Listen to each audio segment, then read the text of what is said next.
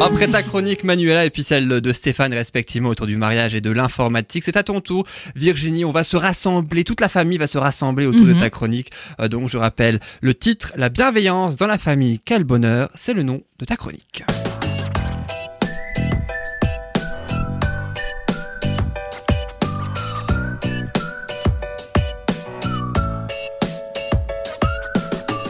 Et aujourd'hui, dans ta rubrique Virginie, tu vas ainsi nous apporter en cette fin d'année euh, donc quelques réflexions sur les attentes envers euh, nos enfants. On rappelle donc spécifiquement pendant la période de Noël et les fêtes, mais c'est aussi valable toute l'année, hein, c'est Tout bien à ça. fait, effectivement. C'est une, c'est une réflexion sur, un- bah, finalement, sur le regard qu'on porte sur nos enfants et qui est valable euh, tous les jours de l'année. Et plus là pendant les périodes de Noël dans le sens où on est euh, sur quelque chose où on partage beaucoup de moments normalement. Et aussi parce que bah, voilà, les enfants ont besoin de s'occuper. Et finalement bah, qu'est-ce qu'on va pouvoir leur proposer? Alors quelles sont tes réflexions? Quel genre de réflexion d'ailleurs ça va être euh, donc euh, Ah ah pensée comme ça Elle veut pas le dire. Voilà, Bah, c'est ça. va c'est-à-dire que ça va être compliqué parce que c'est maintenant qu'elle doit les dire. Alors quelles sont tes réflexions Virginie? J'aimais bien l'idée de Manuela. Ouais, Non, voilà, l'émission est pliée, c'est bon, on va rentrer. Bien sûr, Joyeux Noël, belle fête de fin de Noël. Bonne année, à prochaine. Allez, vas-y, Virginie. Non, effectivement. Alors, il y a, il y a quelque chose, moi, qui m'interpelle beaucoup par rapport aux parents que je suis amenée euh, à rencontrer, aux professionnels aussi, c'est le regard qu'on va porter sur l'enfant. Et bah, quand ils sont tout petits, on apprend, on attend, pardon, impatiemment les premiers sons, les premiers mots. On est heureux, on est euh, très très enthousiaste, on les sollicite. Et puis ils grandissent et puis on arrive très vite à dire mais deux secondes, arrête de parler, s'il te plaît, une pause. On a la même chose pour les premiers pas. On va être pressé que l'enfant marche. C'est génial, c'est super. Il se déplace, il est autonome. Oh, quelle fierté. Mais en fait, une fois qu'il va partout, on se dit pitié, arrête de bouger. Reste où tu es. Donc c'est vrai que c'est quelque chose, il, il faut s'y préparer. Il faut en fait euh, faut s'attendre à ce que l'enfant grandisse. Et plus on va comprendre le développement de l'enfant, plus on va accepter ces périodes-là. Donc profiter pleinement de l'instant présent, hein, des moments où bah c'est tout à fait naturel d'être un patient qui parle, un patient qui fasse ses premiers pas, mais tout aussi naturel de l'accompagner vers bah justement oui il va avoir sûrement des milliers de choses à raconter, oui il va avoir besoin de bouger. On dit hein, les enfants euh, avant trois ans de toute façon, l'âge de deux ans c'est l'enfant est mouvement, donc c'est vrai que j'ai beaucoup de parents qui me disent ils ne s'arrêtent pas et c'est normal, c'est pas des enfants hyperactifs. Alors je, je suis pas en train de dire qu'il y en a pas, hein, attention. Hein, mais... Il y en a aussi dans le, dans le lot, mais Oui, voilà. c'est dans le développement effectivement normal. C'est comme ça. Il va bouger, il va bouger, il va parler. Il y aura une phase d'opposition qui est normale aussi. Et c'est pareil quand on, on parlait tout à l'heure aussi à un moment de la négation. euh, je conseille souvent aux parents de pas dire non si c'est possible, mais plutôt stop. Le non, il sonne comme une réprimande, comme une Mhm. humiliation, selon comment on l'utilise, hein, alors que le stop, ça va vraiment arrêter l'action. Et c'est bénéfique dans la relation, justement, quand on dit stop simplement. Alors après, ça peut être d'autres mots. Hein. Moi, je sais que j'employais, euh, quand le stop, je voyais que bah voilà, si on l'emploie trop, euh, à faire attention aussi d'ailleurs, mais euh, du coup, on changeait. Effectivement, des fois, j'ai dit statut. Eh, euh, J'avais deux petits enfants qui bougeaient plus. Ouf, voilà, j'ai gagné, c'est bon. Ils sont 30 pas secondes, arrivés, mais jusqu'où il fallait. Voilà, on a évité la zone dangereuse et du coup, on peut rebondir en parlant positivement. Durant ces périodes de fête, c'est justement un moment où il va y avoir beaucoup de temps pour les parents qui ont la possibilité d'avoir posé euh, des congés. Hein, c'est une réalité, il y en a plein qui travaillent. Mais ceux qui sont à la maison, c'est des fêtes qui sont appréciées et pour certains, des fois redoutées. Oui, parce que justement, il y a, il y a déjà de l'effervescence en temps normal de Noël, et puis le fait qu'il y ait les enfants avec euh, Papa Noël, les cadeaux et tout, c'est vrai qu'ils sont encore plus surexcités en général. euh. Surexcité, bouge. c'est le mot. Ouais. Suffit que tu rajoutes à ça un peu de neige et... Du vent, la Ouais. neige et puis la fatigue parce que bah, les fêtes de famille c'est beau, c'est des super moments. hyper, euh, ouais. Ouais. C'est- Ça demande, ça donne- demande beaucoup d'énergie, ouais. C'est vrai, les enseignants. Souvent, on a euh, besoin de vacances après. Mais c'est ça. C'est vrai, hein. les, les du coup, tu vas enseignants au boulot savent. hein. parce que pour te remettre... C'est que c'est- c'est plus reposant que les vacances. Ouais, les, les enfants se reposent pas effectivement de la même façon. Et quand ils retournent à l'école, on sait que c'est pas là où ils ont pu récupérer Ouais. effectivement euh, correctement. Cette année, il y a une chance, ça recommence le 6. Oui, oui. On, on gratte quelques jours ou Voilà. Mais ça, ça va dépendre pour chaque famille, hein, Mhm, du mode de garde, sûr. des possibilités. Mais ceux qui pourront être chez eux, effectivement, auront euh, possibilité de reprendre un petit peu s'il n'y a pas trop trop de fêtes. Chez nous, par exemple, il n'y a pas que les fêtes de Noël, il y a plein d'anniversaires. Donc là, euh, Ah, le repos, c'est compliqué c'est condensé. C'est ça, c'est ça. Ouais, 20 décembre, 29 décembre, 8 janvier, donc euh, Ah oui. Ouais. Et la galette. Et oui, mais c'est ça, hyper important. non, c'est des moments qui sont vraiment précieux.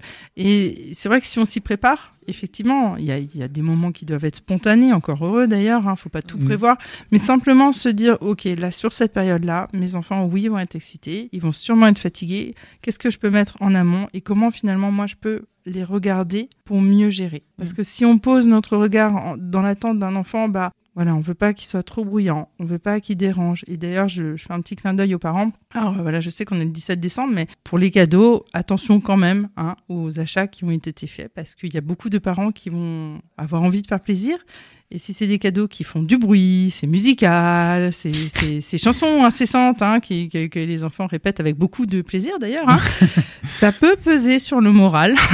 Il faut s'y attendre. Oh, pareil, quand j'offre des cadeaux à des amis qui ont des enfants, j'évite justement tous les trucs qui font du bruit parce que je pense Ouais. aux parents en fait. Je me dis, ça. euh, Oh, ça doit être euh, Oui. quand, quand, quand t'as le xylophone, le truc, la batterie et puis en plus le gamin qui chante derrière, tu te dis pourquoi on lui a offert ça?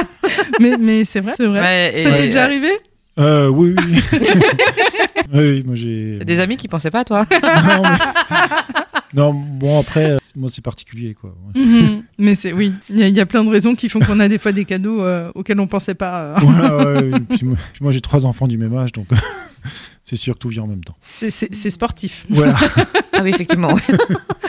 Mais c'est- triplement sportif. C'est ça, et c'est vrai qu'effectivement, il y a des cadeaux. euh, alors, c'est génial, hein. Les enfants ont besoin de faire de la musique, ont besoin de chanter. Et si on a envie qu'ils reçoivent ça, euh, bah oui, il faut effectivement penser à leur laisser un endroit. Parce que si on laisse accessible le salon et que on a trois enfants qui viennent chanter, par exemple, trois chants différents, ça peut être compliqué à gérer. Eux, Ouais. ils sont tout à fait capables hein, de le gérer. Moi, ça m'est arrivé la dernière fois. hein, ma qu'adultes, fille ouais. chantait, ma plus grande avait de la musique, et mon fils est arrivé pour me chanter du Johnny Hallyday. Moi, j'avais trois chansons différentes dans les oreilles. Je dis stop. Deux, je gérais. Trois, je, je peux plus. C'est pas possible. Eux, ça les dérangeait pas. Ils étaient. euh, Bah ouais, Ils à étaient dans leur bulle euh, chacun et du coup, en Mhm. bah, chacun fait son show quoi. fait, ouais, C'est ça ouais. sans, sans entendre l'autre. euh, Mm. Et c'est vrai que pour nous adultes, ça peut être effectivement compliqué à gérer. hein. Mm. Donc c'est vraiment des choses à avoir en tête. Alors on parlait, là je vous parlais de la négation. Euh, Il y a autre chose, c'est souvent, il y a beaucoup de parents d'ailleurs qui me le disent, et, et d'autant plus pour les vacances, voilà, avec euh, l'excitation et la fatigue. Oui, oui, je parle, mais il m'entend pas, je parle, mais il m'écoute pas. Et c'est vrai que adultes, euh, enfin parents comme professionnels, on a des fois tendance à envoyer des phrases, c'est-à-dire Oui. va faire ci, va faire ça. On n'est pas forcément tourné vers l'enfant, on n'est pas forcément près de lui. Nous, on l'a dit, donc pour nous, c'est réceptionné. L'enfant, il était bah, à des années-lumière de tout ça, quoi. Ben, c'est toujours la perception en fait. Enfin, nous, on considère que ok, ça a été dit, mais Ouais. par contre, en face, euh, est-ce qu'il l'a bien perçu? Ouais. Est-ce qu'il l'a bien intégré? Ouais, Et- ça, ouais. c'est important de. C'est ça. Et avec les tout petits, c'est valable avec tout le monde, mais c'est vrai qu'avec les tout petits, si on peut effectivement se mettre à hauteur de l'enfant, Mm. Et même des fois, voilà, quand ils sont dans le jeu, simplement poser la main sur l'épaule ou se mettre vraiment en face et les rendre attentifs à ce qu'on veut dire.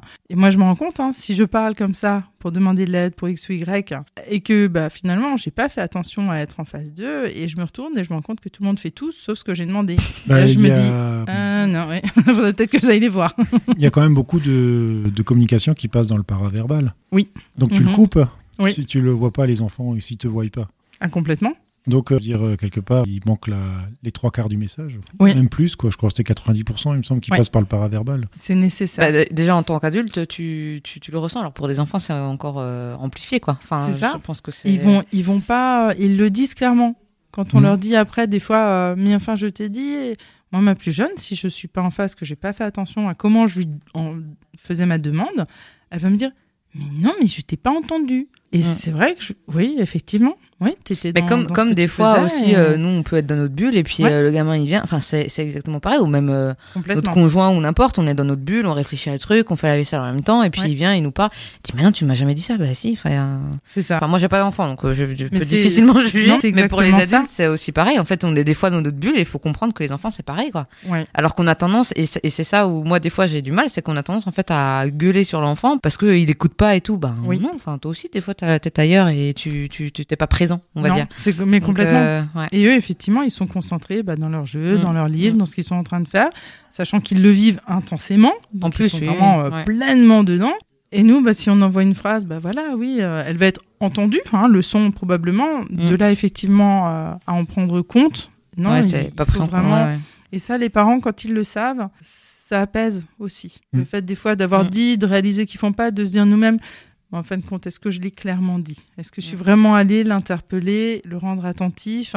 Et puis éviter effectivement trop de demandes à la fois parce que les pauvres, bah non, ils peuvent pas tout retenir. C'est comme un adulte, mais Mm. euh, là, il faut vraiment être attentif. hein. Souvent, on a envie de leur demander plein, plein de choses pour que ça aille vite.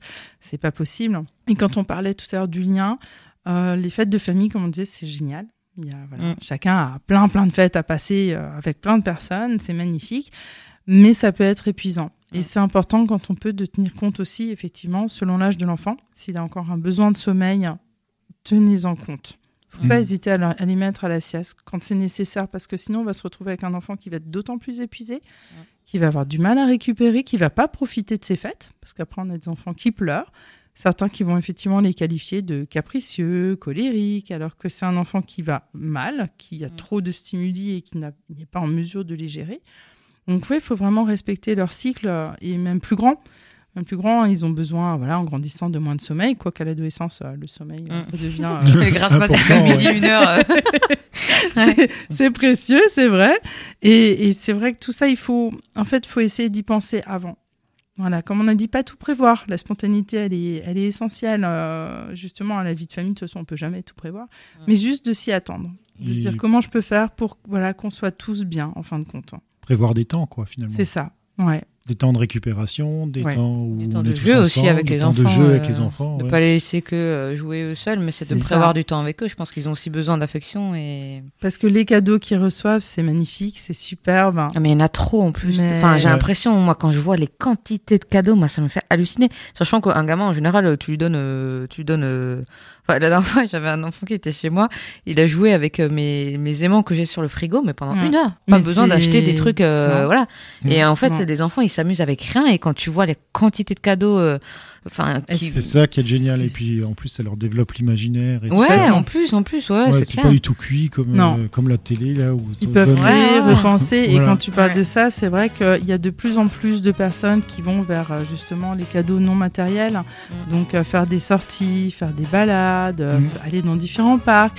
Moi, je sais que mon fils nous a déjà demandé. euh, euh, voilà, donc si le Père Noël allait apporter un cadeau qu'on a fait en famille tous ensemble, et euh, parce que c'était bah voilà une sortie au laser game, et lui il est déjà dans, dans sa tête de on va reprofiter tous en famille hein, de ce moment-là, et ça a été vécu pour lui, mais avec beaucoup beaucoup de joie, Mm. à tel point qu'il s'en souvient, et voilà c'est déjà sur la liste. Dans l'espoir de se dire pourvu, pourvu qu'on y aille de nouveau tous et que bon, il y a des revanches, hein, bien évidemment.